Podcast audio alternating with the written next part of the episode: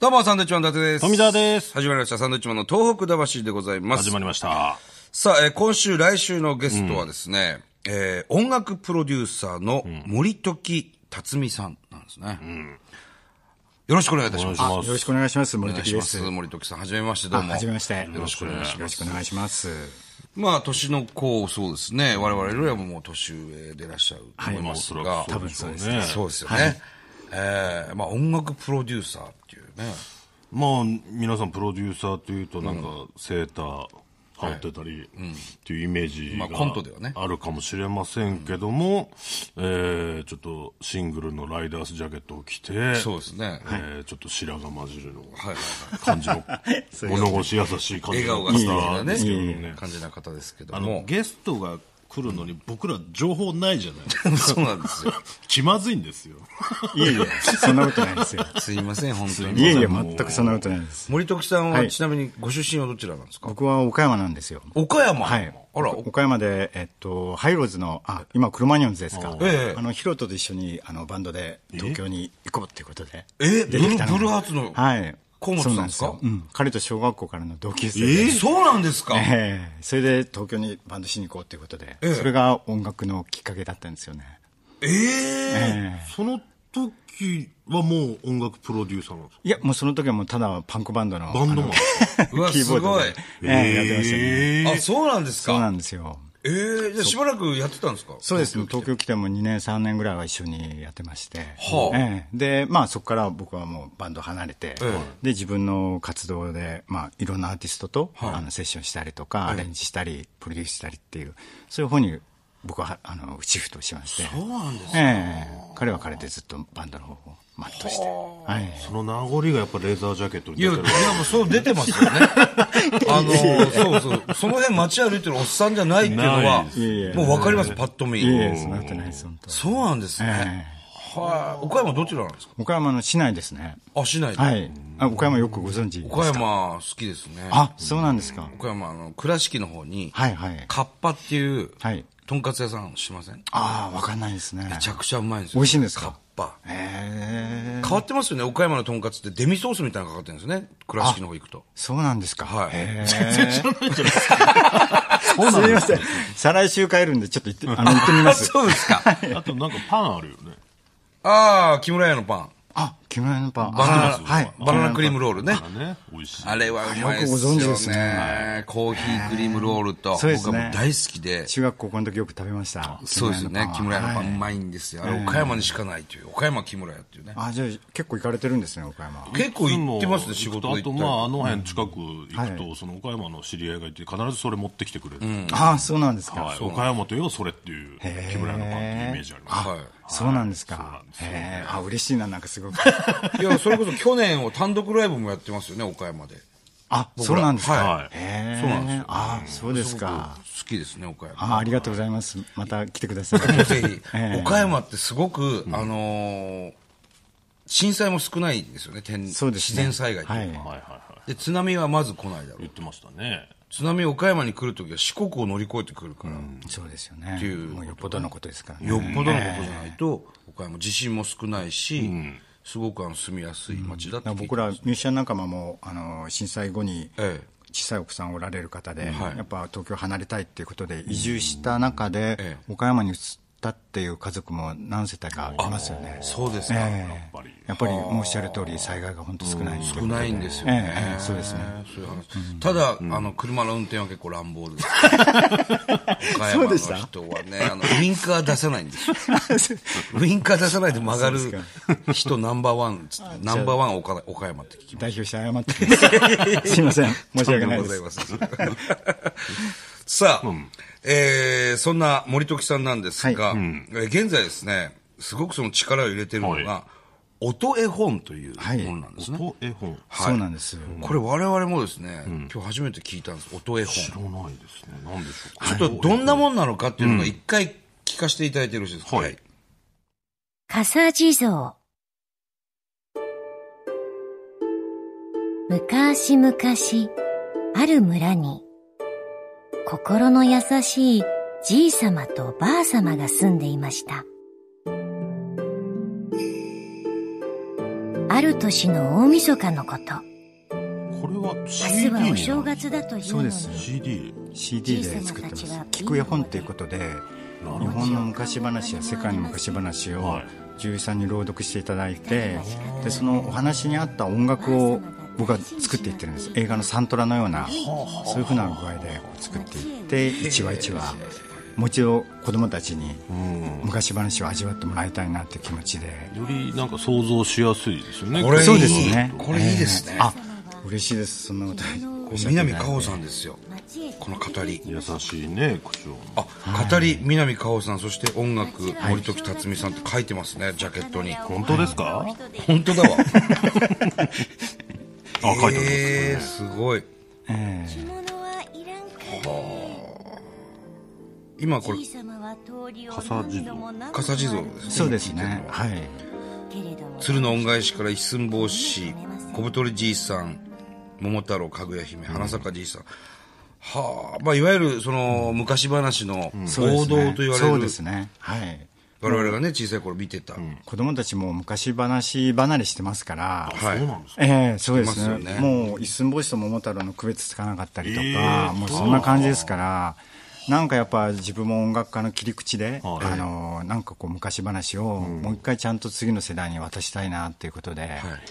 ええあの僕ら子供の頃あの漫画昔話日本昔ありましたよね出ましたよ、ええ僕大好きでそうですよねちょっと怖いイメージありますよねですよ ね怖い話もいっぱいありましたからそうですよね。ええで、あれは、あの、実は作詞家の川内公範さんっていう方、あの、おふくろさんの、はいええあえの、作詞された、はいはいはい川内公範さんが、あの、最初にやろうっていうことでやり始めたのが、あの、日本の漫画昔話なんです。ですから僕は、じゃあ頑張って、もう、あそこに負けないように、ええ作曲家として、じゃあもう一回この昔話っていうのを音絵本として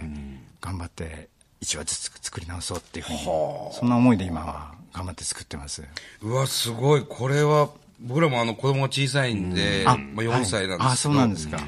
聞かせたいねこれ結構ね絵本読むのめんどくさいですもんねそうですいや面倒くさいから聞かせるんじゃない よいや、もう何回も読んで読んでなるじゃん。い一や回読み終わわかったるわかるりけど今読んだじゃないか、お前、みたいな。でもそれだけねハマってくれてるわけでしょ、まあね。うん、これだったら再生を押押せばねそうですね。なんか 寝る前にとかねそうですね聞いていただきたいなと思ってるんですよ寝れますもんね、これ。これをこれを聞きながら、その絵本を読むわけではなくて、そうですねもうこれ聞きながらもう寝ていってもらえればなあと車の中でとかみんな使っていただいてるみたいでなんか絵がないからその例えばかぐや姫って言っても一人ずつ思い浮かべるかぐや姫がやっぱ違うのがはいはいはいそういうのがこう面白いところだなっていうの確かにあのリスナーの方からそんな話をよく聞きますこれは要するにテレビとラジオの違いでね、ラジオドラマっていうのも昔あってそうですよね今あんまりないですよね、ラジオドラマも。あれはもうすごい想像力働かして。そうなんですよねいいですよね。そうです本当その通りだと思いまえすえそれを言うと僕はあの、官能小説もすごく想像力働かせるから、 あの、一緒に住んでる時よく読んでましたもんね。俺官能小説好きで、別にその興奮したいがためにとかじゃなくて、面白いんですよ、あれ。想像力。はああなるほどい。それと一緒です。だから官能小説ですよ。だからよく僕読み聞かせられたんですよ。あの小説はい。官能小た説だ全部男の声でやるから、もうわけわかんないんですよね。想像が全部男性になるんですよ。それはなんかあれですよね、音絵本作ってる僕としては、なんとコメントしていいか、今のこの場では難そうですしいよ。ねぜひね、曲それにも曲つけてほしいなと思いますけどね。これ って、もう南果歩さんが全部やってるんですか 日本昔話声は。は変えてないってことですね。そうですね。お一人でやっていただいて、で、世界昔話の方は鶴田舞ちゃんに読んでもらってまして。鶴田真由さん、はい。大好きです、僕。そうですか。はい今シリーズで、どっちもボリューム3まで作ってるんですけれど、ええもうつい先先週ぐらいに鶴田さんのナレーションを、入れたんですか世界昔話を、はい、入れてきまして。世界昔話っていうはい、あのーあれですね、今回であれば、えー雪の女王だったりとか、あと、なんだろう、えなんかこう、グリムドアみーたそいうなのあるですんねですか、グリムドーン、アンデルセンだったりとか、ママッチルの少女だったりとか、はいはいはいあこっちが世界昔話です。あピノキオとか。ええそうですねあ、シンデレラとか、そうですね裸の王様。あ、面白いですね、これ。こっちがまたね、あの、敷居が高くて、やっぱりあの、ディズニーになってるものが結構あるじゃないですか。確かに。だからもう、なもうか、権利的なねそうそうものもあります だからもうそれに負けるわけにはいかないんで、もう必死になって音楽を作ってます。ええなるほど。でしかもこういうのってあの、意外とこう、陳腐な音楽で、ぶんちゃぶんちゃぶんちゃぶんちゃっていうのがよくある音楽なんで、そうなりたくないんで、あの全部オーケストラアレンジをしてるんですよ。すごい、ええそうやって、やっぱ50年後、100年後にちゃんと残しときたいなっていう思いで。いや、僕もね、あの、昔話、最近の子供は、その、見る機会がないし、僕は、あの、